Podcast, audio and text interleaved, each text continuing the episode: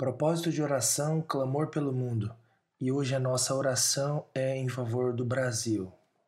A leitura bíblica está em Salmo 33, versículos 13 ao 22. Dos céus olha o Senhor e vê toda a humanidade, do seu trono ele observa todos os habitantes da terra. Ele que forma o coração de todos, que conhece tudo o que fazem. Nenhum rei se salva pelo tamanho do seu exército, nenhum guerreiro escapa por sua grande força. O cavalo é vã esperança de vitória, apesar de sua grande força, é incapaz de salvar. Mas o Senhor protege aqueles que o temem e os que firmam a esperança no seu amor, para livrá-los da morte e garantir-lhes vida, mesmo em tempos de fome.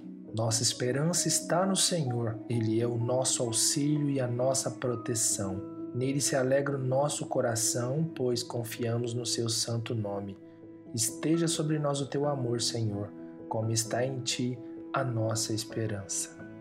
É nos momentos difíceis como estes que estamos enfrentando que conseguimos dimensionar a mínima força que existe em nós, como também em nossos próprios recursos.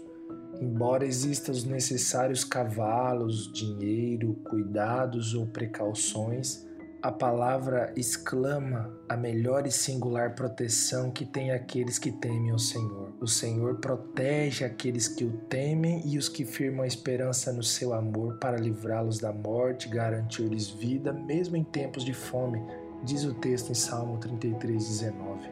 Assim, são muitas as lições que podemos experienciar de um momento assim. Por exemplo, até onde nossos rápidos e fortes cavalos podem chegar. Ou Vale a pena confiar em Deus? A palavra responde com certeza está sobre nós o amor do Senhor, assim como também deve estar nele a nossa esperança. Salmo 33, 22. Nossos motivos de oração. Oremos em favor dos governantes brasileiros a fim de que tomem decisões sábias para frear o avanço do Covid-19 em nosso país Oremos também em favor dos profissionais da saúde, médicos, enfermeiros, agentes de saúde e todos os envolvidos no combate ao Covid-19 no Brasil. Oremos ainda em favor de estudantes, profissionais com carteira assinada e principalmente autônomos do Brasil para que consigam manter estabilidade financeira e familiar nesse período de crise. Oremos e confiemos que a graça de nosso Senhor e Salvador Jesus Cristo, o grande amor de Deus, o nosso Pai e as consolações do Espírito Santo esteja com você e com a sua família.